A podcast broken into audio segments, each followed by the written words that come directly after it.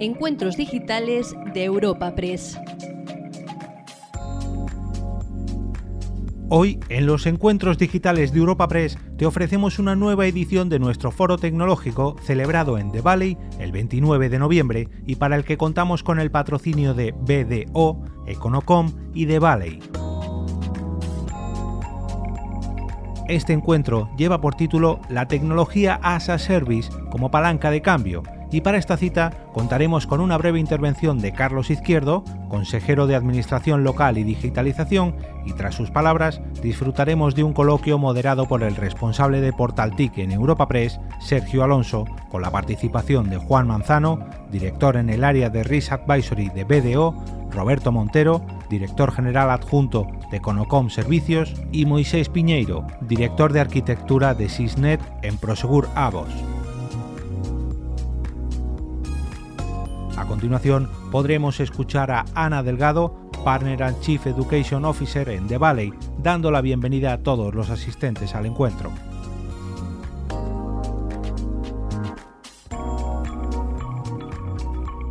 Pues eh, bienvenidos aquí a, a The Valley. Eh, soy Ana Delgado, directora del área de educación de The Valley.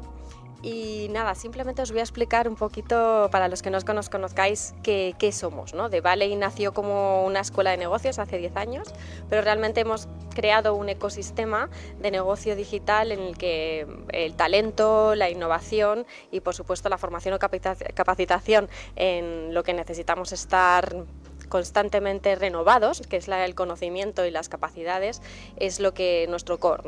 Eh, hoy nos encontramos en The Place y como vamos a hablar en, esta mesa y evento tan interesante de, tecnología, creo que es interesante que sepáis que The Place está concebido como un espacio donde inspirarnos, ¿no? que la tecnología eh, obviamente es un factor de cambio, pero no lo único, son las personas que tenemos que ser capaces de llevarlo a cabo en este proceso de transformación y de alguna manera lo que pretendemos que The Place inspire, vamos analizando sector a sector cómo las tecnologías eh, disruptivas están viniendo a jugar un papel y cómo están aplicando a cada negocio. Esa es la utilidad que queremos darle y dentro de todo el espacio generamos también un espacio de diálogo y de inspiración divulgativa, porque aquí en The Place pues, eh, habitualmente acogemos diferentes debates eh, o charlas inspiracionales para hablar de todo este proceso de cambio, ¿no? donde la tecnología juega ese papel tan importante, pero la realidad es que también hablamos un poco del debate Human Tech, ¿no? de cómo también las personas están jugando este rol de cambio hacia dónde queremos impulsar las organizaciones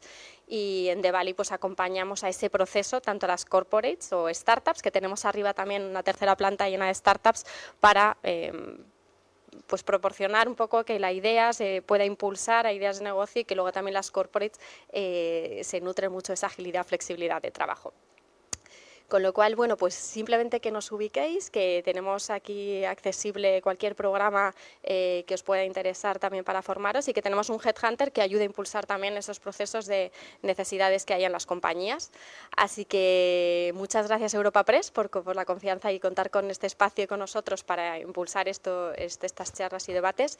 Y vamos a dar paso a Carlos Izquierdo, el consejero eh, de, la comunidad que tenemos aquí para que impulse el evento. Así que muchísimas gracias a todos.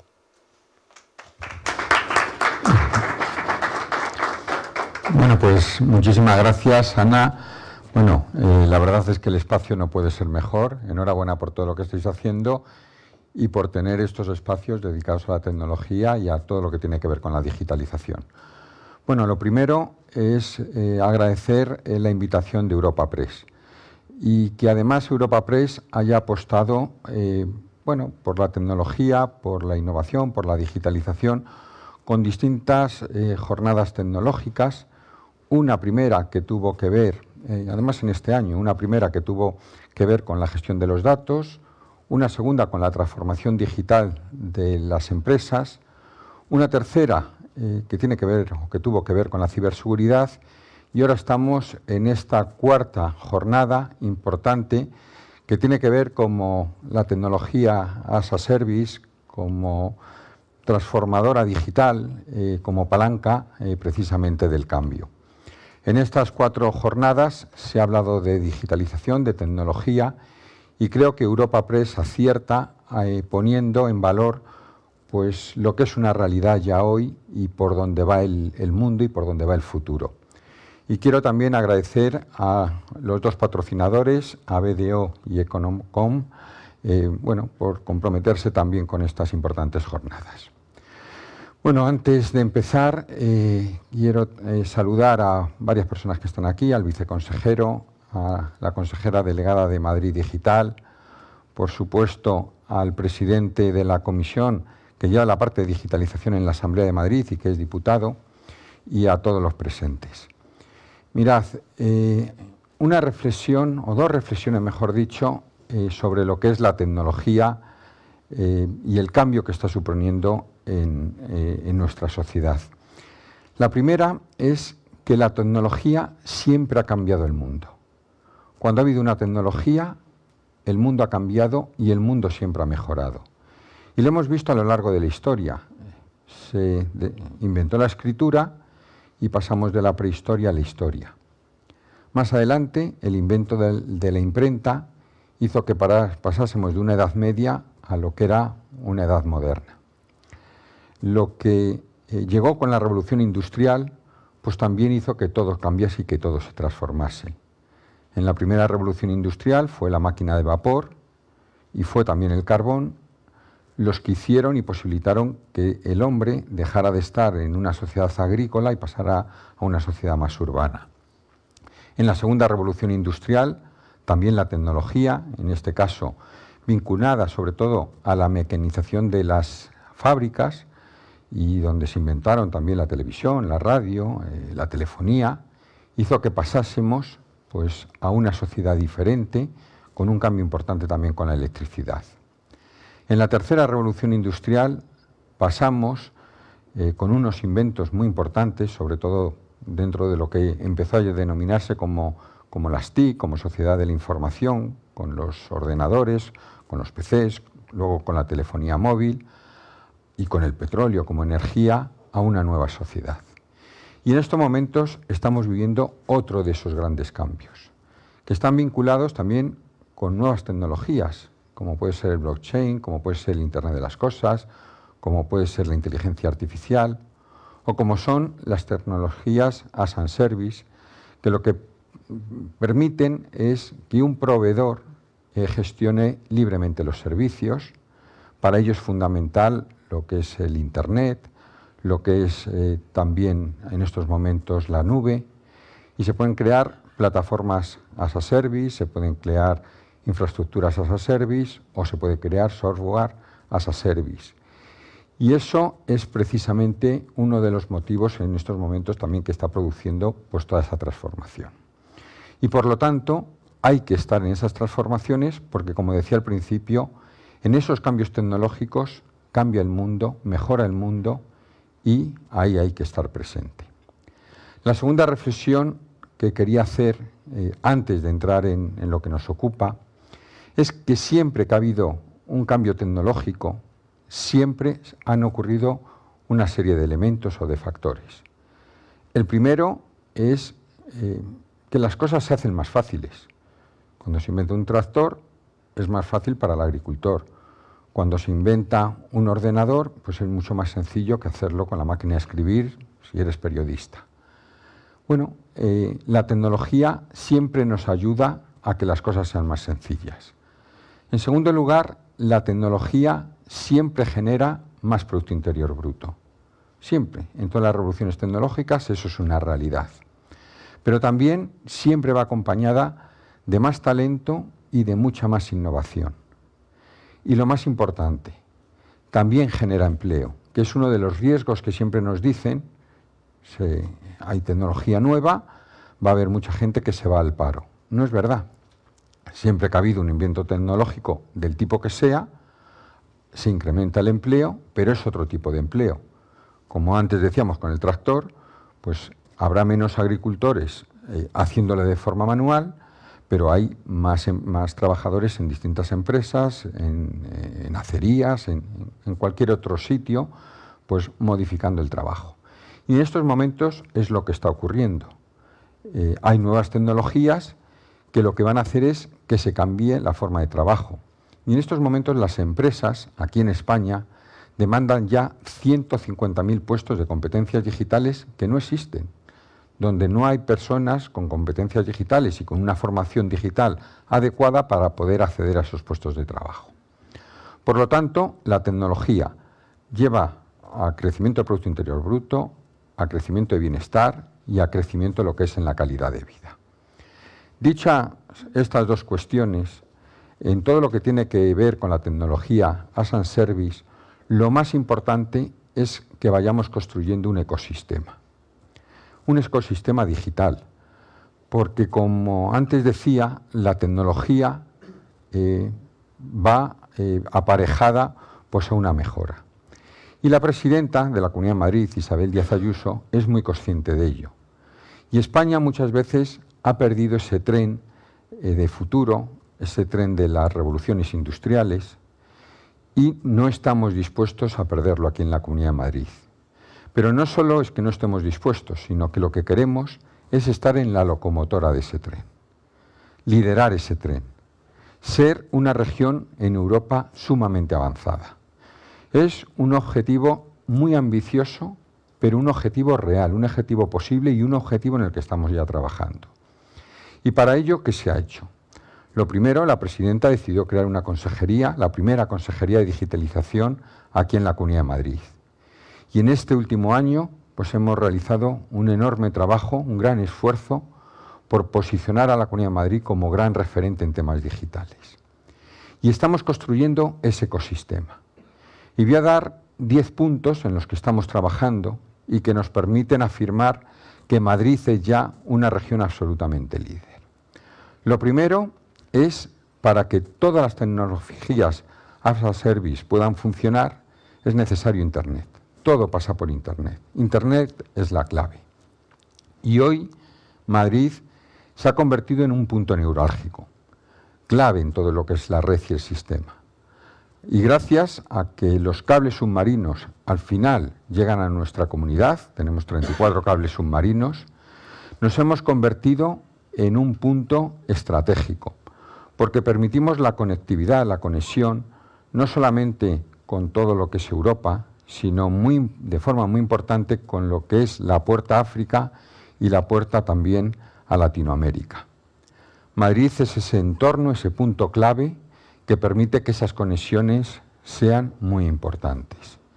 Y lo que estamos es apostando por esa gran red y porque Madrid sea y siga siendo ese punto neurálgico. El segundo de los elementos, así también importantes, es lo que tiene que ver con los centros de datos, que al final son grandes complejos donde se instalan servidores, pero permiten eh, muchas cosas, permiten, entre otras cosas, que la velocidad eh, sea mayor y eso es lo que estamos tratando desde la Comunidad de Madrid, que se instalen cuantos más mejor aquí para poder eh, ser mucho más competitivos. Y muchas de las grandes empresas, de los grandes operadores que trabajan en centros de datos, ya han optado por Madrid, especialmente en el norte, en la zona de Alcobendas, de Tres Cantos, de San Sebastián de los Reyes, de Alcalá de Henares, eh, estamos construyendo, San Blas, estamos construyendo un gran espacio con centros de datos. De modo eh, que nos estamos posicionando, tenemos 31 centros de datos con más de 100 megavatios de potencia, pero 14 en proyecto, en construcción, que nos van a permitir llegar a los 500 megavatios. Hoy ya somos líder indiscutible de todo el sur de Europa, pero en los próximos años seremos competitivos principalmente con París, que le alcanzaremos en número de megavatios, y nos acercaremos a Frankfurt y Ámsterdam y todavía nos sacará algo de distancia a Londres, pero le escogeremos en algún momento. Pero en lo que son las empresas que se dedican a temas de centros de datos ya posicionan a Madrid y a Singapur como las dos grandes regiones que más está avanzando en centros de datos. Madrid claramente ya tiene una posición de liderazgo. El tercero de los elementos que es eh, clave es todo lo que tiene que ver con, el cloud, con los hiperescalares. Y las grandes empresas mundiales también han decidido venir aquí. Google, Amazon, eh, Microsoft, eh, Hewlett Packard, Huawei, cualquier gran empresa está buscando su posición aquí. No solamente para Madrid o para España, sino como punto central para toda Europa. Muchas están reconstruyendo aquí regiones cloud. Y Madrid hoy podemos decir que es ya una región cloud por el número de instalaciones que en estos momentos tiene. El cuarto de los elementos muy importantes y ya yéndonos a, un espacio un poco más cercano es el tema de la conectividad. La conectividad con el usuario, con la empresa, con el particular, con la entidad que sea, es absolutamente clave. Y aquí Madrid también ya tiene una posición claramente líder. Eh, llevamos la cobertura en 4G al 98% de nuestro territorio, conectamos a través de, banda ancha o de fibra óptica con el 99% de nuestra población y en 5G hemos avanzado de forma vertiginosa. Eh, hace un año, antes de constituirse la Consejería de Digitalización, tan solo estaban conectados 23 municipios con 5G. Cuando finalice este año tendremos 123. Y en el año 2023 todos los municipios de la Comunidad de Madrid estarán perfectamente conectados. Con lo que conseguiremos situar a Madrid como la región también mejor conectada de toda Europa. Y eso permite que muchas empresas se puedan desarrollar y puedan realizar sus actividades desde aquí. Se pueda potenciar el teletrabajo o se puedan potenciar muchas de las tecnologías que necesitan de esa red 5G. El quinto de los elementos, y aquí ya me voy a centrar en, temas que tienen que ver con, eh, no sé, tecnologías nuevas, disruptivas, es la inteligencia artificial. Madrid, a través del municipio de Leganés, quiere que esté aquí la Agencia Española de Supervisión de Inteligencia Artificial. Y lo queremos no por tenerlo, sin más, sino porque somos el mejor proyecto. Aquí tenemos lo mejor. Tenemos eh, un municipio perfectamente conectado, con una conexión con tren, con el aeropuerto, donde está una universidad muy potente, que es la Carlos III, también en temas de ingeniería, que el campus está precisamente ahí, donde está el IMDEA Software, con un eh, parque científico y tecnológico que es puntero a nivel eh, europeo. Tenemos además ahí el clúster de inteligencia artificial de la Comunidad de Madrid. Eh, el, 53%, el 63% de todas las empresas que operan en inteligencia artificial son madrileñas.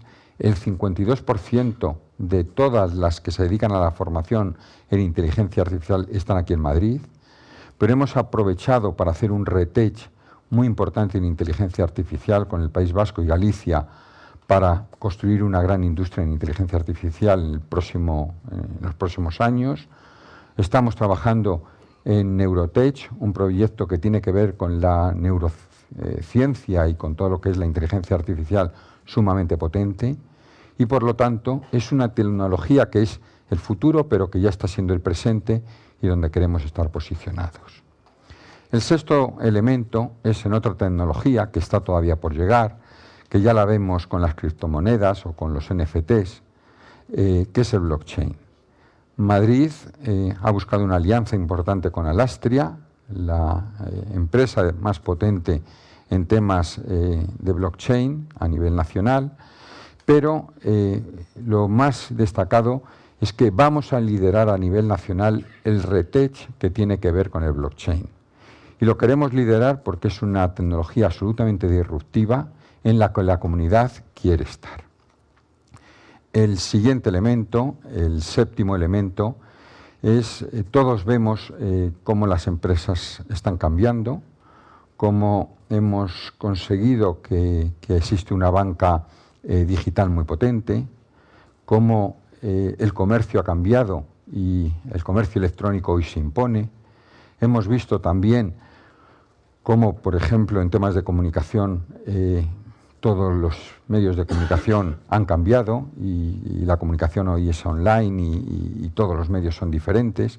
Y eso mismo lo queremos hacer con la Administración, donde eh, tenemos un Madrid digital que es un gran gigante digital, que es referente a nivel nacional en prácticamente todos los ámbitos, que además este mismo año hemos aprobado un plan estratégico muy ambicioso, muy transformador, muy disruptivo, que va a cambiar lo que es el funcionamiento de la Administración con el ciudadano y que día a día tenemos mejoras. Vimos el buen funcionamiento durante el COVID con la telemedicina o con eh, eh, los, estudiantes pues, eh, haciéndolo desde casa, o lo vamos a ver dentro de muy poquito con la justicia digital, o lo vamos a ver con la cuenta digital del ciudadano, o lo vamos a ver con la historia social única digital o la tarjeta de transporte en el móvil. El octavo eh, elemento también importante es el que tiene que ver con, el talento digital.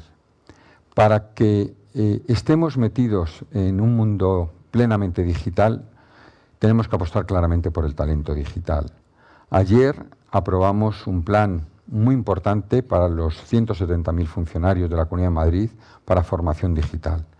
Dentro de poco aprobaremos un plan de capacitación digital para toda la población pero vamos a meternos específicamente en aquel talento digital cualificado que genere empleabilidad con todas las empresas para hacer de Madrid un punto absolutamente neurálgico. Y gracias a eso, pues hemos aprobado, y la presidenta ya lo anunció, una alianza por el talento digital con la sociedad civil, con las empresas y, por supuesto, con la Comunidad de Madrid. El noveno planteamiento, también así importante y yo creo que transformador para construir este gran ecosistema digital, es eh, todo lo que tiene que ver con una red de hubs digitales. Muy importante. Eh, la Unión Europea financia centros de innovación digital, hubs digitales. En Madrid conseguimos hace poco, este verano, que nos aprobaran el European Innovation Digital Hub, dedicado fundamentalmente a todo lo que tiene que ver con, la transformación digital de la pequeña y mediana empresa y queremos que ese sea el punto neurálgico para la creación de esa gran red. Y quiero aquí anunciar que antes de que finalice este año tendremos constituido esa gran comisión, ese gran complejo, donde todos los centros de innovación digital, donde todos los hubs digitales eh, podrán estar interconexionados entre sí y podremos hacer un trabajo importante y conjunto. Y el último de los elementos es el que tiene que ver con la innovación, con, la inversión, con la digitalización, donde Madrid también se ha convertido en un referente.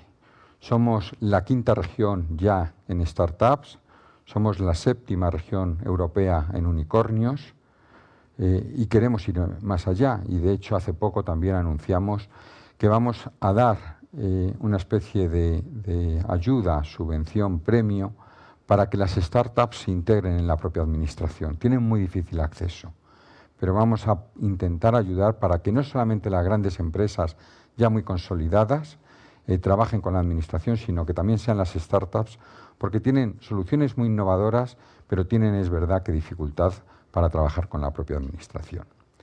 En definitiva, eh, la tecnología está cambiando, la tecnología cambia el mundo. Madrid quiere estar en ese cambio, quiere liderar ese cambio. Hoy, lo decía la secretaria de Estado hace unos días, el 22% del Producto Interior Bruto de España ya viene del sector digital. Va a crecer en los próximos años hasta el 40%. El sector digital en la Comunidad de Madrid es sumamente potente, pero queremos que todavía lo sea más. Queremos que Madrid sea la región líder absoluta de Europa en temas de digitalización. Lo quiere la presidenta. Isabel Díaz Ayuso está trabajando de forma muy intensa en ello. Y bueno, yo creo que estamos eh, con la mejor disposición para poderlo ser, porque tenemos todo, tenemos talento, tenemos ubicación, tenemos empresas, tenemos ese gran ecosistema digital que nos va a permitir que los mejores años de Madrid eh, estén por llegar. Muchas gracias. Buenos días a todos, a los que estáis aquí hoy presentes y a, quienes nos siguen a través del streaming. Eh, bueno, pues estamos en el, cuarto evento eh, del Foro Tecnológico Europa Press. Quería dar las gracias en primer lugar a Carlos Izquierdo por, esta presentación y, bueno, a Devali por el sitio, a los patrocinadores, a Econocom y a BDO. Hoy vamos a hablar de la tecnología as a service eh, como palanca de cambio Eh, no cabe duda de que vivimos en un mundo as a service, eh, de, lo que podríamos decir de pago por uso. Estamos ya muy acostumbrados pues, a tener servicios todos en nuestras casas, como HBO, como Netflix, de manera que nos suscribimos a estos servicios y vemos la serie, las películas, sin pagar el precio desorbitado que significaría tener en propiedad todo ese material audiovisual. En la economía digital eh, parece seguir esta tendencia y, las empresas o la propia administración pública recurre a este tipo de productos de pago por uso, la externalización de determinados servicios, como una palanca de cambio para acelerar sus procesos de digitalización y no quedarse atrás en esta, en esta carrera. Ante esta realidad surgen muchas preguntas. Por un lado, es una forma de democratizar el acceso a determinadas tecnologías, como puede ser la inteligencia artificial o la computación. Pero, sin embargo, el no tener esa propiedad de los recursos finales hace que las compañías o los clientes puedan ser mucho más dependientes de sus proveedores. Por otro lado, ¿quién es el responsable ante un problema que pueda plantearse, como puede ser un ciberataque? Pues para todos estos temas y para charlar, pues tenemos una, serie de expertos que están aquí. Paso a presentar que es Juan Manzano, director del área de Risk Advisory de BDO, eh, Roberto Montero, director general adjunto de Conocon Servicios, y Moisés Piñeiro, que es el director de arquitectura de Sysnet en Prosegurabos. Os voy a lanzar una, una, primera pregunta, ya me gustaría que aprovechaseis para presentaros y contar un poco qué hacéis en, en, vuestras empresas. Y sería que cómo entendéis vosotros esta o cómo definiríais esta tecnología as a service. Mm. Si queréis, empieza. Sí. Eh, bueno, antes que nada, eh, mostrar mi entusiasmo y la motivación extra ante las palabras de, del consejero. La verdad que es, es muy motivador, ¿no? Envuelto ya cuando hay. Eh, puede que un horizonte, ¿no? Donde hay ciertos interrogantes o no. Tener esa hoja de ruta tan clara, la verdad que es muy, muy gratificante. Agradecer a, Divale y a, Europa 3, a Europa Press por la, invitación, desde la que Conocom nos gusta tanto participar.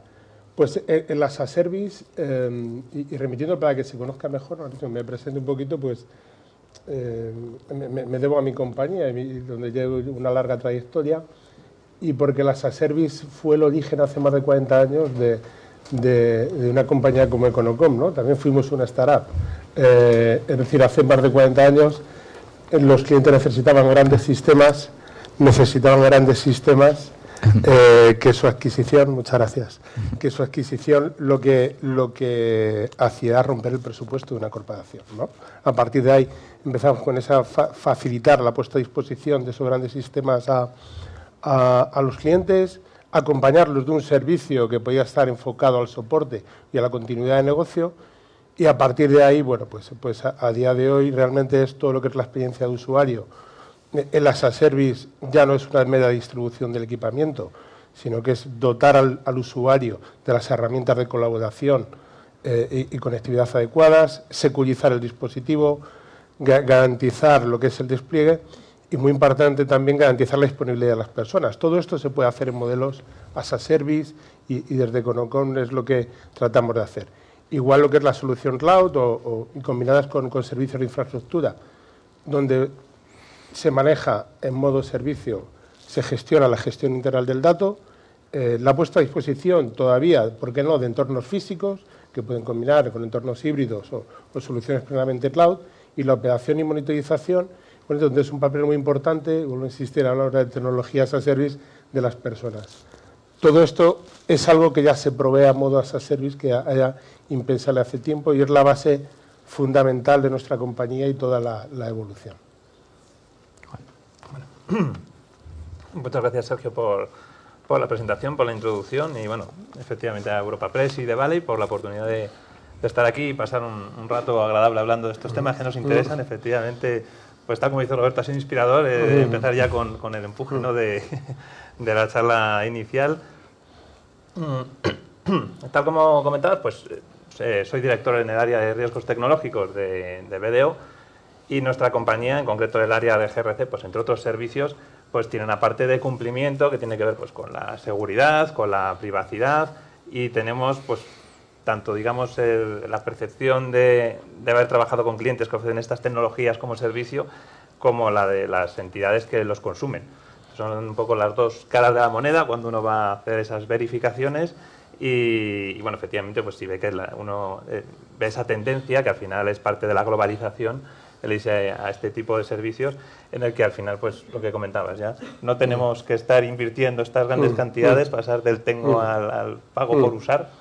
Y, dónde está lo que uso? Bueno, pues no está aquí, ¿dónde está? Pues efectivamente, eso ya es lo que uno tiene que ir atando más en corto e identificar, pero bueno, es, es, es, la dinámica actual y es donde uno ve que va todo y lo ve en los reguladores y bueno, en fin, pues todo ese contexto.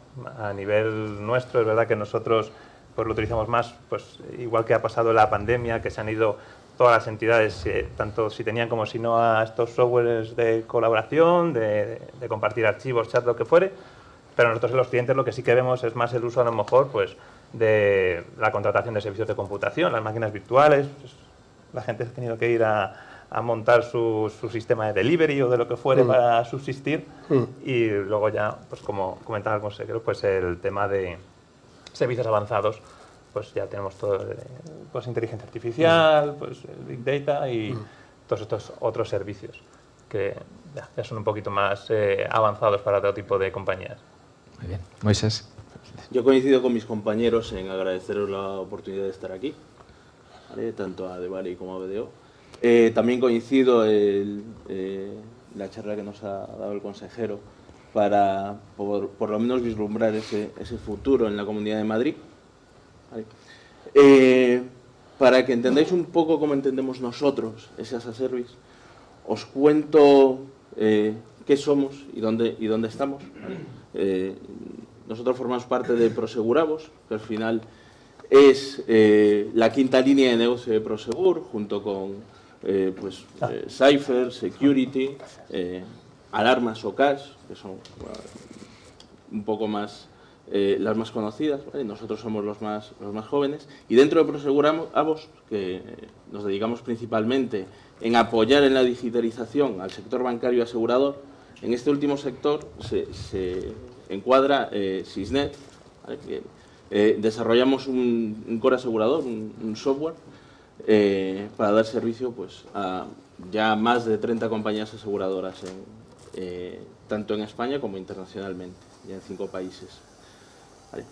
Eh, para nosotros, el, el as a service, esta tecnología, es, un poco la evolución natural de las cosas. Desde el nacimiento de Internet, pasando por el cloud, eh, pues todo nos está llevando a eso. Eh, y ya no solo desde el punto de, vista tecnológico, que en nuestro caso es especialmente importante, sino dentro de la oferta de, servicios que, damos, permite hacer sinergias entre eh, cosas como, como, nuestro producto como servicio, Sysnet, y la oferta de, BPO en, en, en, algo que, que llamamos BIPAS. Bueno, coincidís todos en, en, varios puntos, que uno de ellos es que se reducen los costes, los costes de acceso a la tecnología, que eso es importante, y al otro lado hace más fácil que implementemos o cambiemos o que seamos más dinámicos a la hora de, consumir esa tecnología. ¿no? ¿Cuál diríais que son para vosotros las principales ventajas de este nuevo modelo as a service? Y, si hay alguna desventaja, ¿cuál sería? Si queréis, seguís el orden anterior, como vosotros lo eh, mira, una frase que he leído en una publicación de un compañero en LinkedIn esta mañana. El realista ajusta velas. ¿no? Entonces, yo creo que puede resumir bastante el, modelo as a service y sus ventajas. Es decir, eh, y, bueno, hemos tenido el tema muy, reciente de la pandemia del COVID, es decir, que, que eh, donde tiene que primar la, o ha primado la flexibilidad y la escalabilidad, en la que la compañía que ha sabido gestionar de un modo flexible o adaptarse a las necesidades de su negocio en cada momento, eh, puede ajustarse mejor que la que tiene entornos físicos, propietarios, una gestión de activos, que difícilmente puede sacar un rendimiento no, o que difícilmente puede cambiar o adaptarse a las necesidades del negocio, ¿no? Como han cambiado los negocios de determinadas compañías, ¿no? Eh, pues el sector de la hostelería incluso eh, eh, escuché a Juan hablar del QR, ¿no? de, cómo esto es, quién iba a decir que cada negocio que vamos tiene un QR, lo podemos acceder a las cartas y tal. A partir de ahí todo lo que es el delivery, la entrega, el retail. Todo esto necesitas estructuras flexibles y escalables, ¿no? Y que te permita ser realista y no entrar en temas de un escenarios optimistas o pesimistas de negocio, que también es parte de tu plan de, de negocio. Eh, entonces, para, para, mí esa es una, una clave, la flexibilidad y la escalabilidad que te permite en todo momento modelos as a service y de, y de pago por uso, incluso la gestión de la, de la operación. Em, y de poder estudiar también realmente qué es aquello que necesitas tener en tu propia casa o aquellas aplicaciones o servicios que puedes tener en cloud. Desventajas. Eh, yo creo que es importante como ventaja tener contar con un actor independiente que te pueda asesorar. Es decir, el cliente recibe muchos impactos, muchos impactos de cómo puede transformar su negocio, ¿no? pero a la vez esos impactos y requieren compromisos también. Entonces yo un poco como desventaja o no, realmente eh, invito siempre a estudiar de un modo agnóstico con un socio independiente eh, cómo puede ser la evolución de mi, de mi, negocio en esa transformación y en ese modelo as a service, de cara a luego mantener esa escalabilidad y no estar muy condicionado por determinados compromisos que te puedan imponer terceros, ¿no? en, en, en, base al acuerdo o a la estrategia que tú, que tú quieras llevar. Siempre el poder tener salir o tener ciertos planes de, de contingencia en función de cómo puede evolucionar tu negocio eh, de modo positivo o, o negativo. Bueno. ¿Moisés? Vale, eh, para mí la, la, principal ventaja es que grandes compañías que no son puramente tecnológicas se pueden eh, enganchar a la última tecnología. Eso les va a permitir evolucionar más rápido, eh, les genera cierta independen independencia de, la tecnología a usar y eh, les permite, como decía mi compañero, tener muchísima más flexibilidad. En un mundo como el que hemos vivido estos últimos dos años, donde necesitamos esa flexibilidad, eh, el, el, mundo se ha abierto a trabajamos por Internet, eh, el boom del teletrabajo ya es una realidad eh, en la mayoría de, las compañías, ha sido especialmente necesario y las compañías que estaban más preparadas lo han podido hacer mucho mejor. Eh, entonces yo, yo creo que, que, la principal ventaja viene dada por eso. Eh, y por otro lado, la principal desventaja es la otra cara de la moneda. El no tener el control de esa tecnología, ¿vale? pues puede generar ciertos miedos a estas grandes compañías. El no tener eh, pues el dato debajo de su mesa, que, que es bueno, tradicional en, en, estas grandes empresas, creo que, que eso puede ser eh, quizás el, eh, la barrera que, que, hemos de superar y que se empieza a superar ya, pero, pero bueno, sigue siendo esa, esa barrera. Mm, bueno, yo un poco por aportar un poco de manera adicional ya lo comentaba Moisés y Roberto. Eh, bueno, efectivamente, pues tal como comentaba Roberto, es, es, es, muy sencillo irse hoy en día a un sistema cloud, prácticamente, eh, vamos a decirlo así, eh, tengo la tarjeta de crédito, me meto en un portal y en un momento pues tengo una máquina que tiene una tecnología estupenda, que, que ahora pues, eh, podrá estar en España, pero antes a lo mejor está en Dublín y son unos centros de datos excepcionales, y en un momento tengo esa máquina virtual y acceso a ese, a ese hardware, a esas medidas de seguridad y a los operarios, que no hay que olvidarse de ellos, que están detrás manteniendo todo aquello y securizando.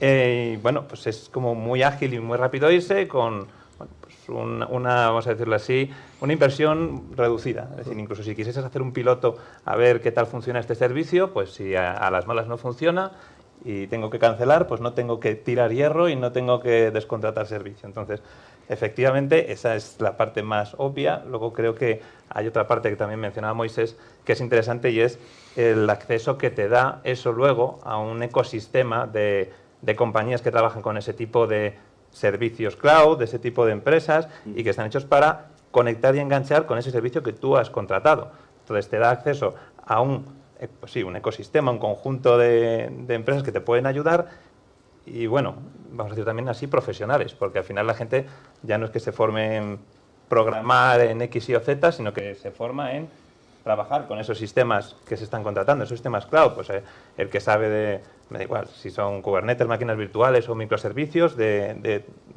bueno, pues de un proveedor o de otro, está ahí, es el mercado, permite la globalización y el acceder también a esos profesionales que te van a dar soporte. Entonces esa parte, desde luego, pues eh, es una ventaja que más allá luego tiene la, la, la otra parte de, de, la moneda, ¿no? la otra cara de la moneda que comentaba Moisés, que es la falta de, de ese control de ese detalle, es decir, el centro de datos no es mío. Yo no voy a saber qué marca de disco duro están usando, ni, ni, qué marca, ni qué sistema de refrigeración, ni a qué temperatura, como dices cuando tienes debajo de la mesa el dato, a qué temperatura está mi dato.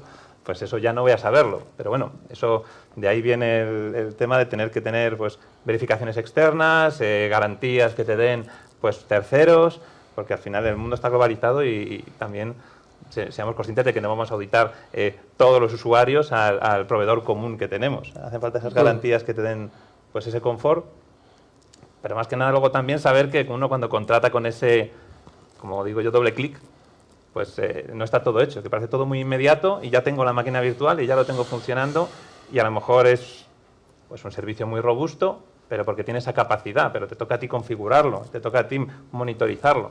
Entonces hay que entender que bueno, toda esa premura y agilidad que te da el poder ir al cloud, pues tiene su parte de responsabilidad que te toca que te toca trabajar. Esto luego también es saber si, Ah, ahora veremos, ahora veremos el tema de la verificación y las garantías, que de eso Juan, Juan mucho. Pero me gustaría primero preguntaros a vosotros dos, a Moisés y a, Roberto, que trabajáis directamente con los clientes, trabajáis en ese asesoramiento, en esa, en esa, puesta en marcha, si de verdad notáis esta democratización. Lo que decía Moisés, que utiliza de engancharse a la última tecnología, a lo mejor tenéis casos concretos que podéis contar, o bueno, vuestra experiencia en estos años.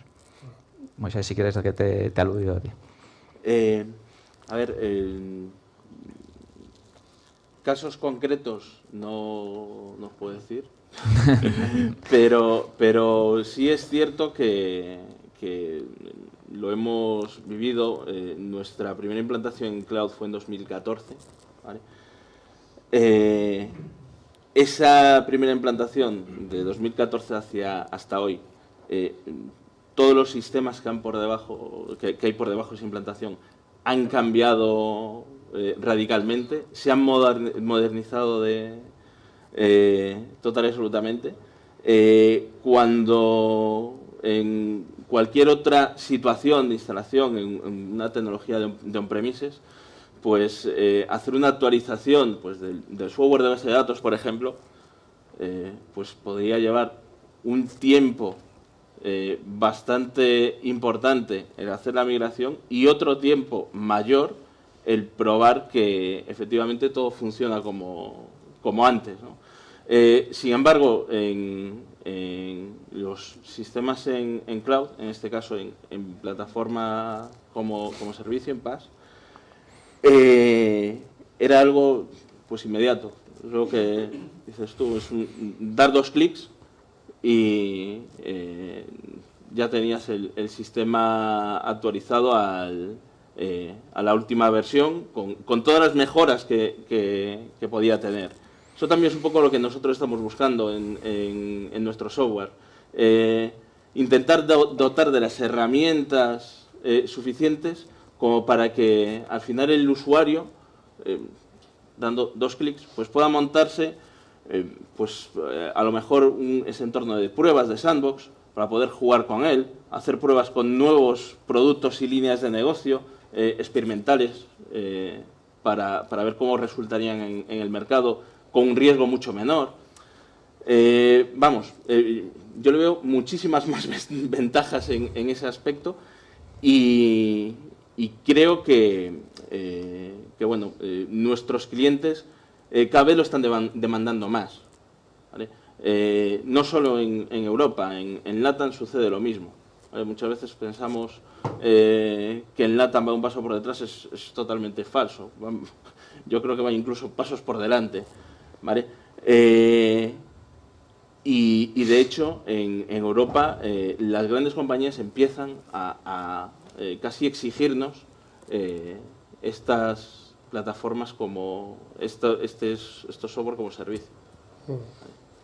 Bueno, eh, en nuestro caso, desde un punto de vista muy de proveedor, como integrador, como, como es Econocom, em, y hablando de la democratización, ¿no? que decía, yo creo que ya, ya, lo hemos hablado, las compañías de cualquier tamaño tienen la posibilidad de salir a competir y, replicar modelos de otras compañías más grandes de, modo más ágil e inmediato. ¿no? Eso permite donde antes los costes de partida o de ponerte en el mercado o hacer determinadas transacciones podían ser enormes. Y a partir de ahí, ¿qué es lo que permiten todos estos modelos as a service también? Y creo que es muy importante, al, hilo de tu pregunta, es decir, que también los departamentos IT estén más enfocados al negocio, otras actividades o pruebas, desarrollo, como decía Moisés, y no realmente a reaccionar sobre eventos que, tenían, ¿no? Que arreglar, cosas. esto es, arreglar cosas, hacer gestiones manuales de backup o, hacer determinadas actividades que, no podían hacer. Nosotros eh, somos un actor predominante, por ejemplo, en el sector sanitario, de salud, donde tanto en, con grandes corporaciones sanitarias y grupos hospitalarios o otras entidades privadas más pequeñas, realmente tú no puedes tener determinado personal IT en cada hospital, por ejemplo. Y eso lo podemos replicar a otros modelos de negocio, donde si tú haces una buena combinación, como tenemos un grupo hospitalario especial con 21 centros, donde realmente securizas lo que es su entorno, el historial médico de los pacientes. O sea, e, esto antes era un sin vivir realmente la seguridad, el acceso. Recordemos, no hace muchos años como los historiales estaban en carpetas, las pruebas, iba todo el mundo con determinadas pruebas médicas. Todo esto está digitalizado en la mayor parte de los casos. Y tú tienes que tener un disaster recovery, con lo cual lo que se trata es de un, un cliente puede elegir entre tener o combinar entorno físico un entorno híbrido y tener determinados servicios en el cloud, 100%. Y, y realmente esto es un valor que le puede dar, y, como dicen Moisés y Juan, no se trata de un doble clic, sino hacer un análisis competitivo, ver también qué pueden hacer mis competidores, encontrar expertos, expertos en determinada área que te ayudan también un poco a compartir. También es muy buena parte de estos foros, como luego hay determinados foros sectoriales, donde realmente entre todos los competidores en el mercado, luego entre los departamentos IT se llevan especialmente bien. Em, yo creo que la democratización también viene por ahí en el sentido de que el departamento IT es un departamento de valor, igual que el proveedor es un departamento de valor dentro de toda la cadena de valor de un negocio, ¿no? mientras que antes era prácticamente un coche de bomberos eh, andante. Bueno, y Juan, te voy, a, pasar la siguiente pregunta, porque en este nuevo contexto juega un papel fundamental el proveedor cloud, todos lo habéis nombrado. ¿Cómo de importante es que los grandes players, lo decía eh, Carlos antes, estén entrando a España y creen sus centros de datos aquí, mm, en temas como la soberanía del dato y en sectores como pueden ser tan importantes como el de salud, ¿qué importancia tiene eso? Mm, hay una parte que justo además eh, indicaba al inicio de la ponencia, que yo creo que es de los más eh, preocupantes y, que yo creo que es uno de los efectos colaterales que yo espero que tenga, que tenga más efecto, que es el tema del talento hay un tema que siempre sale en todas las charlas de, seguridad de información y, que tiene que ver con estos topics, que es eh, cómo conseguimos más talentos, más profesionales, porque ya se hacen esfuerzos por traer aquí la tecnología, se hacen esfuerzos por traer pues, a las compañías, pero hay que nutrirlas, hay que tratar de, conseguir ese, vamos a decirlo así, ese Silicon Valley español, que ojalá traiga gente de fuera para, para venir y, yo, yo, espero que justo pues este, el tener este ecosistema de proveedores cloud, el darle ese renombre a España de, centro neurálgico a nivel tecnológico, pues traiga ese, tipo de talento. Eh, porque luego creo que también hay que ser conscientes de que una cosa a veces es el hierro y otra cosa las personas. Y hoy en día los centros de datos están muy avanzados para funcionar de manera relativamente automatizada y tampoco es que uno se piense que un centro de datos es como un hormiguero lleno de trabajadores que están, que están operando, realmente están muy automatizados y digamos que lo que interesaría sería sobre todo que viniese ese otro talento que son eh, los operadores, administradores, la gente que está detrás, que, bueno, pues ese efecto llamada y que traiga personas y no, no, solo, no solo hierro. Efectivamente hay ventajas también tecnológicas como el que es más evidente que es el tema de bueno, más cercanía y, y significa más velocidad. Al final, pues por decirlo así, tienes menos metros de cable de tu entidad al centro de datos, con lo cual eso sí que es una mejora tecnológica que se tendría que tener eh, pues, eh, relativa, que también hay que verla eso con, un prisma y, eh, objetividad. tampoco por tenerlo en España vamos a pasar a tener unos servicios mucho mejores, porque en Dublín de toda la vida han tenido centros tecnológicos y no tienen todos servicios premium de todo lo que, lo que tienen allí. Pero sí es verdad que habrá esa, esa mejora relativa y, bueno, de cara al, al, palo que más me toca, que tiene que ver que, con el cumplimiento, tampoco por tenerlo en, España vas a estar diciendo, bueno, como estoy más encima, porque físicamente le tengo más cerca y, le veo más, va a cumplir mejor, porque técnicamente eso eh, ya se estaba cumpliendo, al final va por, por destinatario. Lo que se ha hecho, el esfuerzo que, ha hecho la Administración es por exigir que si se daban servicios a la Administración, y si el centro estaba en Ámsterdam o en Dublín, pues daba igual, pues había que cumplir con el esquema nacional de seguridad o con la regulación que tocase. Entonces, en ese sentido, no es que vaya a haber un mucho mejor cumplimiento por tenerlo aquí, esa, esa seguridad ya la teníamos. Y, bueno, al final esto es, esto es cloud y no hay que ir a pincharse al, centro de datos, con lo cual tampoco sería tan importante si está en el, me da igual, en el norte de Madrid o en el sur de Andalucía, en el sentido de que bueno, no tengo la necesidad de ir al, centro a conectarme como en un, en un, centro de datos tradicional, que sería esa la, pues, la dinámica. No, sé si en vuestro caso, que, estáis más cerca de los clientes, esto puede generar eh, una cierta confianza también, eh, aunque, como bien ha dicho, teníamos esa garantía, es verdad que, bueno, el hecho de que, esté más cerca, aunque solo sea por la impresión que puedan tener los clientes, sí, que les puede eh, dar esa cierta... Yo, yo, creo que es una gran oportunidad para todos. es decir, el, punto cable, es decir, y, que, y que desde España, es decir, la, la conexión que tenemos con el Mediterráneo, con África, con Latinoamérica, realmente ponerla en práctica y aprovecharla. ¿no? Yo, creo que es un gran elemento de valor para todos nosotros. Y para nosotros, indudablemente, como proveedor local, cuando tenemos data center propios, em, donde prestamos servicios, la cuestión que el que estén estos hiperescalades aquí es una oportunidad. Nosotros anunciamos hace unas, unos meses, somos zona stack de Azure, y, el poder tener esa, esa colaboración, esa cercanía con los hiperescalades, para nosotros es fantástico y una oportunidad de negocio muy importante pero entendemos que también prima la cercanía, la, flexibilidad y también como proveedor local independiente el hacer al cliente los costes predecibles, ¿no? pero sigue teniendo realmente eh, elementos tan importantes como la soberanía del dato, que también es muy importante y que cada vez pesa más, eh, en mi opinión, en movimientos geopolíticos que puede, que puede haber o no, yo creo que para nosotros es un, es un valor muy, muy importante al que, al que tenemos que sacar partido y realmente también, y me uno a lo que decía Juan también y el consejero, en otro momento el, tema del talento, ¿no? Nos va a traer realmente, eh,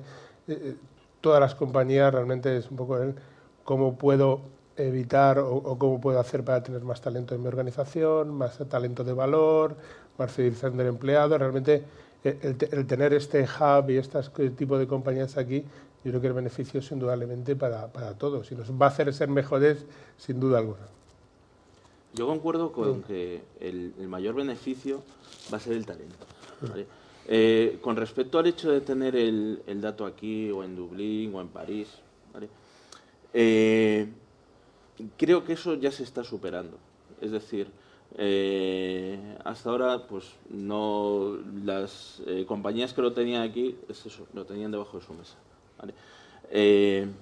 al estar dentro de, de, pues bueno, pues de un sitio como Europa, que, al final es, eh, o pretendemos ser una comunidad unida, eh, pues eh, creo que no debe primar tanto la, importancia de si el dato está pues eso, en Madrid o en París o en Dublín. Pero sí es importante que, aquí tengamos este tipo de centros, por un lado, para atraer ese, ese talento, por otro lado, para bueno, eh, reivindicarnos como, como eh, motor tecnológico eh, en, dentro de Europa.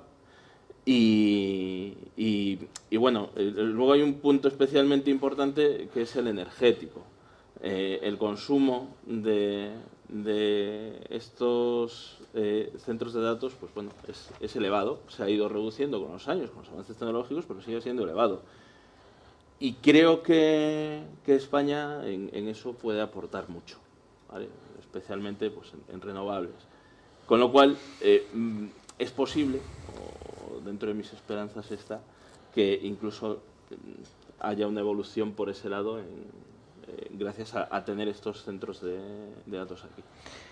Y en esta relación con, otras empresas y con otros proveedores y, demás, lo comentaba al principio, pero surgen determinadas preguntas como en un fallo de seguridad o en un corte de suministro porque todas las empresas les puede afectar de una manera grave. ¿Quién es el responsable último de cada cliente? ¿no? Ya sé que es confuso, pero ¿cómo lo, cómo lo abordáis vosotros en, vuestras empresas? No sé quién quiere tomar la palabra primero.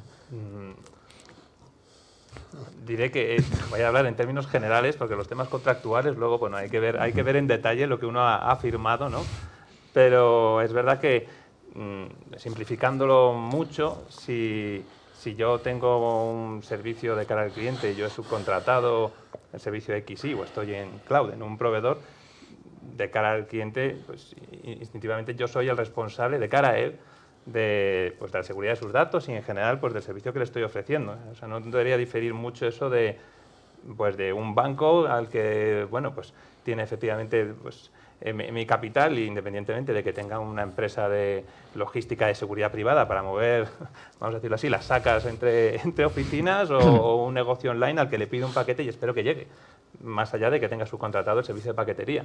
O sea, yo a quien voy a reclamar es a ese servicio online que me ha vendido el producto X o, al banco, no voy a ir directamente a la empresa. Entonces, bueno, dicho esto, dicho esto, que es lo que instintivamente uno considera, luego eh, está el modelo ya que tienes que establecer con tu proveedor de servicios y ahí definir bien pues quién va a operar cada parte, porque yo soy el responsable de la seguridad, otra cosa es que esté delegando parte de esa operación. Y si yo no tengo el centro de datos, porque mi dato está pues ahora en España, pues eh, efectivamente hay una parte logística física que yo no controlo y que tendrá unas medidas ambientales, de seguridad, mm, pues esa parte estará acordado que es, responsabilidad de, pues, de, ese proveedor. Entonces, al final hay que hacer ese modelo, hay que hacer ese trabajo para definir bien quién es el responsable de cada cosa, para que nada se quede tampoco en el aire. Y, bueno, pues eh, esto puede parecer mm, un poco complejo, pero eh, sea, los reguladores ya lo están facilitando. Cuando uno se va mm, pues, al esquema nacional de seguridad, hay perfiles de cumplimiento, si utilizas, pues está el servicio mm. cloud y ahí te pone, bueno, pues usted debe de operar esto y entiendo que está operando ya el servicio cloud, estos otros controles de seguridad. Bueno, llevo la parte de verificación, que es quizá la, la que tengo también más cercana. Entonces, esto es un modelo que ya está. Entonces, bueno, pues esa sería la, la parte que te facilitaría el cumplimiento y, y la, la respuesta un poco, más un poco más técnica. Pues estar bajando a tierra también, ¿cómo lo encontráis vosotros? Eh, eh, lo, hablaba con Juan antes de empezar el debate, en lo que tomábamos un café. Esta es casi la, la, pregunta del millón y, la que está por resolver y es complicado, más allá de lo que son la, media normativa, eh, el, cómo se gestiona el día a día. Hay una parte contractual que realmente puede que, no nos paremos a, pensar, eh, hablo de un punto de vista más del cliente, a pensar cómo está gestionado. Entonces, realmente, el, y porque ha evolucionado a trompicones, pienso el tema de la seguridad. Es decir, antes decir, hablamos de transformación digital, eh, digital dotar de dispositivos a cientos de entornos de usuario, no, pero la seguridad no, quedaba un poquito atrás, no, no era un tema que estaba dentro. Yo creo que era, sí que ha sido un trabajo en cuanto a responsabilidad, de que el que provee no tiene que ser un medio reseller, sino que tiene que ser un administrador de esa seguridad, porque gestiona, y hablamos antes de las historias clínicas de los clientes, eh, gestiona los datos, lo que, que, tiene que haber. No solo pones un dispositivo o no solo es un service provider. Lógicamente, a partir de ahí, el dato de quién es, ¿no? El dato del propietario el dato es de la compañía, ¿no? Está hablando con, con Juan de la compañía propietaria del dato, más allá de estar dentro de un modelo as a service. Entonces, pero a mí es muy importante, esto es una pregunta que tiene que salir en cualquier charla entre cliente y proveedor, entre administración y proveedor, es decir, porque esto hay que definir muy bien los modelos de asunción de responsabilidades o no, por temas de continuidad de negocio, por temas reputacionales también, es decir, ahora mismo tú puedes hacer una buena marca, pero se puede diluir tu valor en el mercado por tener una cierta pagada. De una un día no puede estar pagada una compañía sin hacer transacciones. Entonces, eh, la responsabilidad yo, creo que la parte importante es que el proveedor ya ve todo, eh, eh, un servicio global, donde hablamos de la gestión integral del dato, donde tú lo securizas y tal. ¿vale? Con lo cual, ¿quién está responsabilidad? Pues habrá que determinar bien, más allá de quién es el propietario del dato, el tipo de servicio que demanda el cliente. ¿no? Yo, yo animo al cliente a realmente a hacer un doble check-in de verdad y hacer esta pregunta, ¿no? porque nosotros podemos dotar nuestro entorno seguro, nuestros data centers, obviamente seguro, y es una preocupación máxima eh, y, porque, bueno, pues eh, ha sido en España atacadas todo tipo de compañías, eh, el cómo responder a esto es un aspecto que pienso que todavía tiene que madurar un poquito más y que realmente se está actuando más a, trompicones que con una gestión más estratégica del servicio. Sí, yo ahí también estoy de acuerdo con vosotros. creo que ahí estamos siendo más reactivos que proactivos. Eh, es cierto que, por lo menos eh, desde nuestra parte, tanto para protegernos a nosotros como eh, para proteger a nuestros clientes, eh, es muy importante definir esas matrices de responsabilidad al, principio de cada proyecto y de cada contrato. luego, además, en el mundo Internet, el, dónde empieza la responsabilidad de uno y del otro es, em, empieza a ser difuso porque efectivamente el flujo del dato, por dónde pasa, es eh, a veces es difícil eh, de controlar. Y, es donde, donde tenemos que centrarnos, creo que todos, más allá del almacén final del dato, ¿vale? que, eso eh, creo que al final es, tu caja fuerte y, donde puedes tener un mayor control. El problema está en los accesos que permites, de, dónde te llega el dato, por dónde, por dónde pasa. Eh, y eh, además, también hay una ventaja en, estos modelos. Eh, es decir, aparte de la seguridad, del poder sufrir un ciberataque, hay otro tipo de problemas que te pueden surgir en cualquier servicio informático. Mm, pues eh, eh, puede suceder, un, imaginemos, un apagón en el data center de París y necesitas una replicación en otro sitio. El hecho de estar en cloud eh, permite a nuestros clientes que eso ya sea nativo.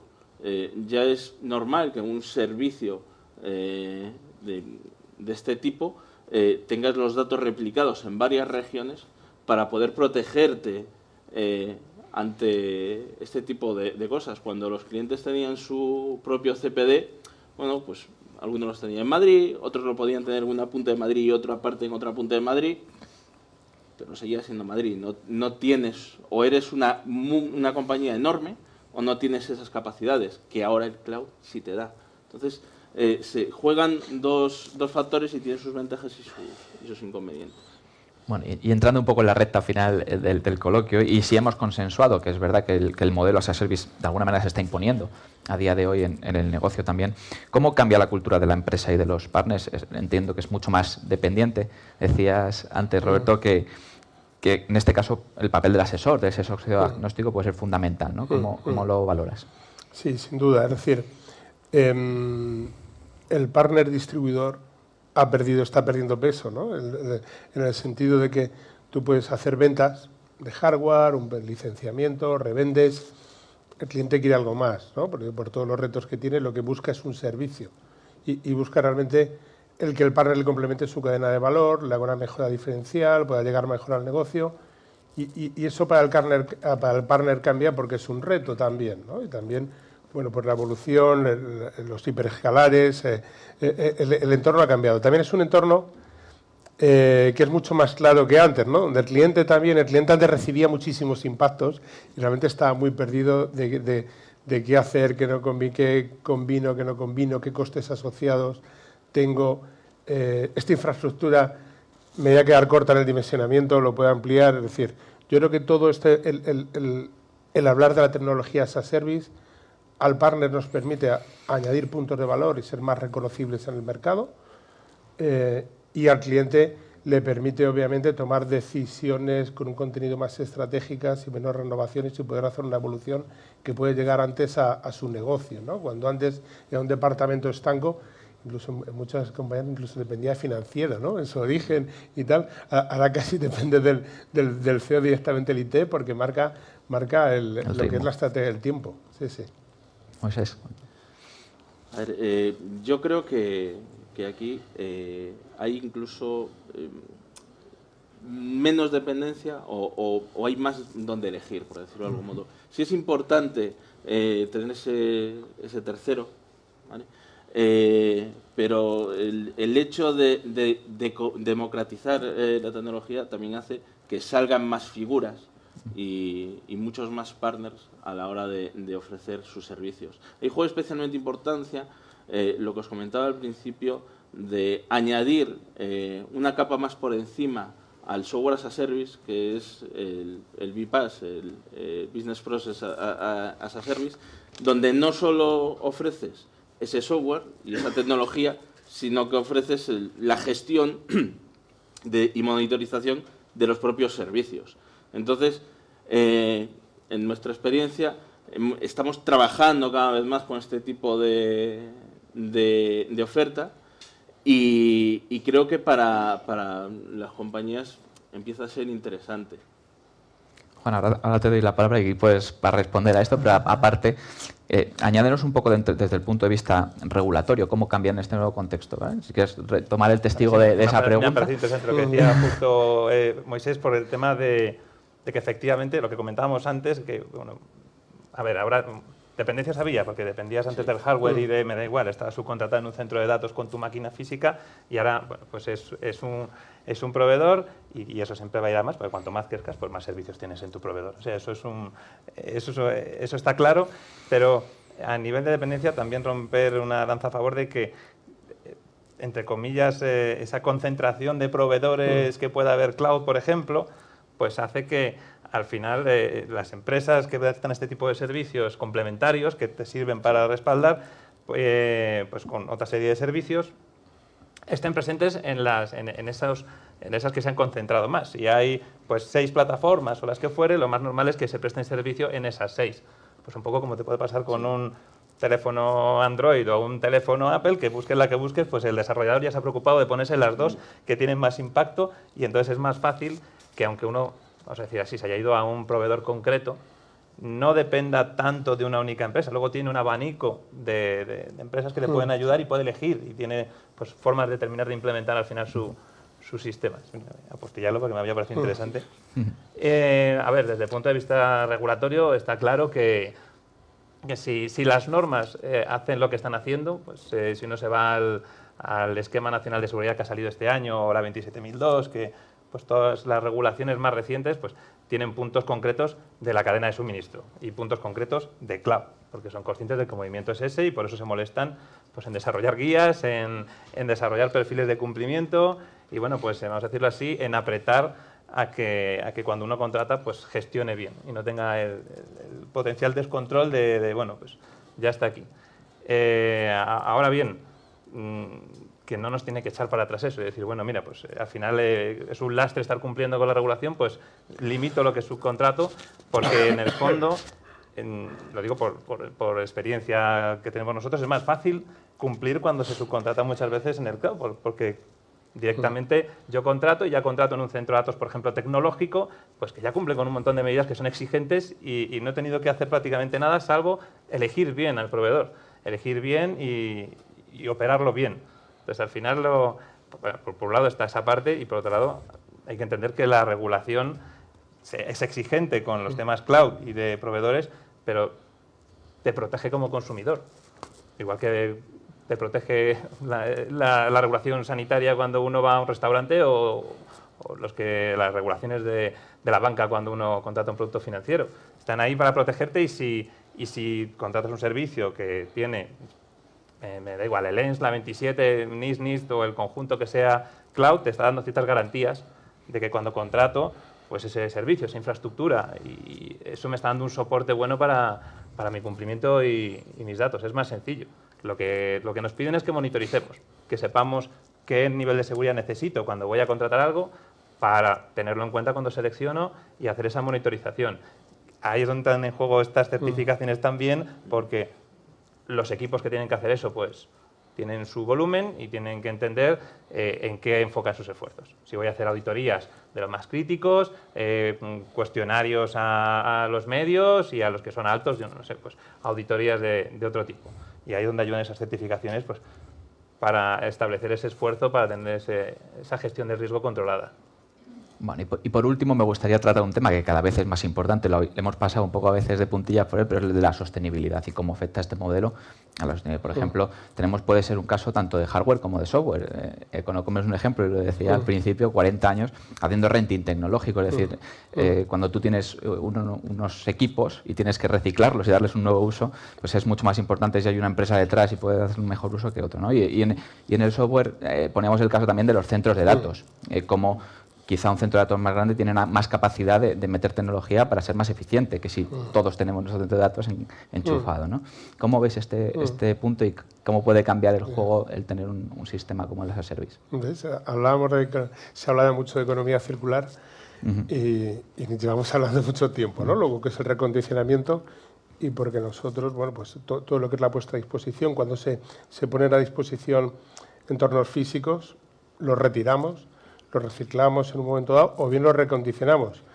Em, yo diría, es decir, intento responder a tu pregunta, em, la cuestión que el debate está, los clientes se preguntan, incluso en, la administración pública, en un momento dado en determinados pliegos te piden sobre el consumo de, si dotas de, de entorno de equipamiento físico a, dentro de tu solución a la respuesta de un pliego, están los acuerdos marcos, a sistema dinámico de adquisición, donde el punto de la huella de carbono es muy importante. Con lo cual, es algo que está y dentro de, tú puedes tener, yo visito muchos clientes, es algo que hace años no estaba. O sea, hace años es, algo que no estaba, es muy importante. Es decir, la, la concienciación que hay en todas las compañías, sociedades realmente, es decir, una solución u otra que repercute en mi, en mi huella, lo, que dejo, eso es algo que realmente antes no era tema de debate, ¿no? No, estaba, con lo cual todo esto... Un tema de debate incluso de, venta. De, venta, eso es, y, de valor o no respecto a lo que estás ofreciendo al cliente. Mm. Entonces, más allá del modelo, ¿no? O servicio o no, destacar que esto es algo que está muy presente, incluso en la administración pública, eh, es algo que también y que encamina hacia todos los proveedores, ¿no? En cuanto tienes múltiples pliegos, que es un requisito realmente para poder ser competitivo y poder ser adjudicatario en la administración. Em, a partir de ahí todo el tema as a service, yo he dejado de escuchar, em, eh, por, un lado, he dejado de escuchar hace tiempo el tema, oye, mira, tengo toda esta infraestructura y no sé muy bien qué hacer con ella.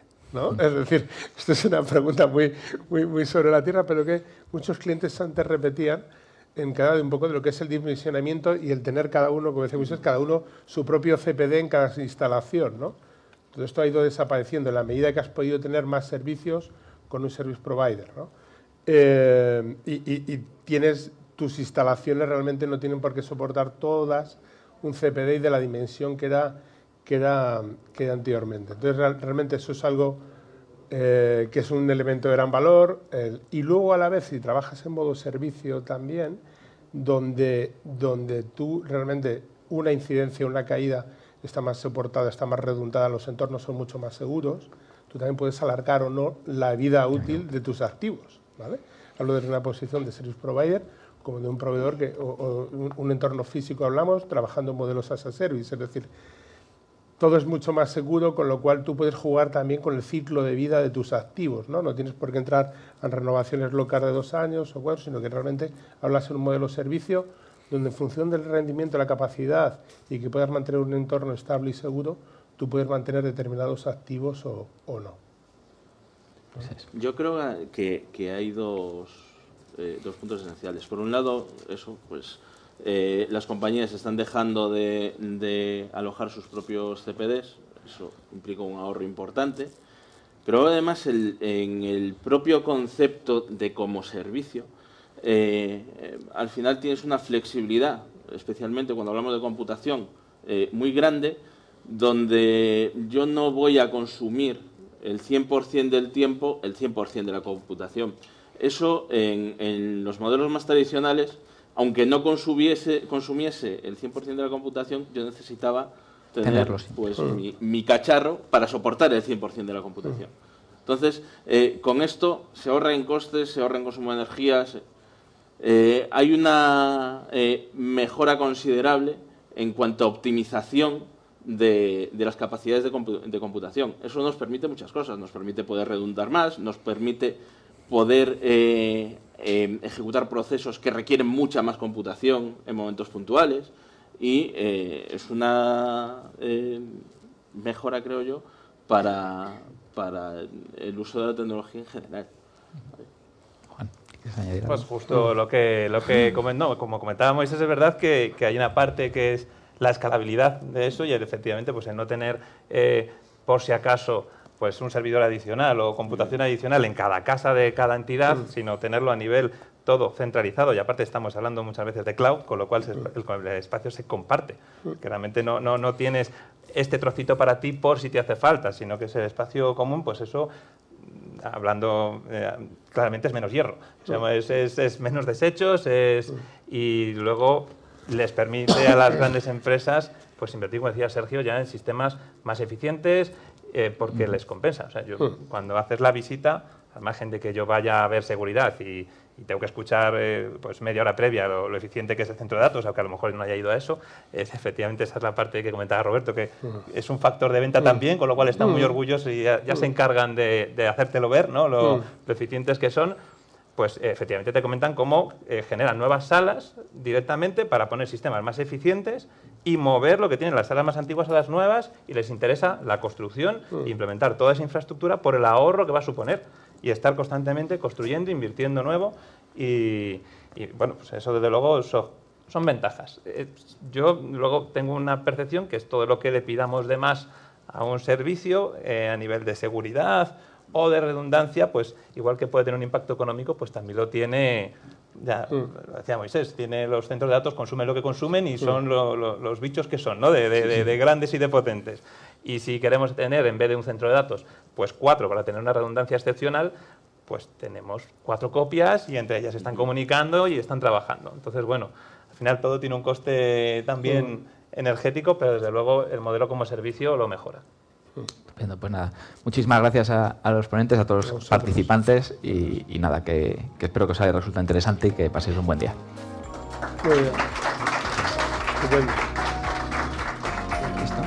Despedimos esta entrega de los encuentros digitales de Europa Press invitando a todos nuestros oyentes a descubrir el resto de episodios de este programa, así como los distintos podcasts de nuestra red a través de europapress.es barra podcast. Recuerda que puedes encontrar todos ellos en las principales plataformas de podcasting.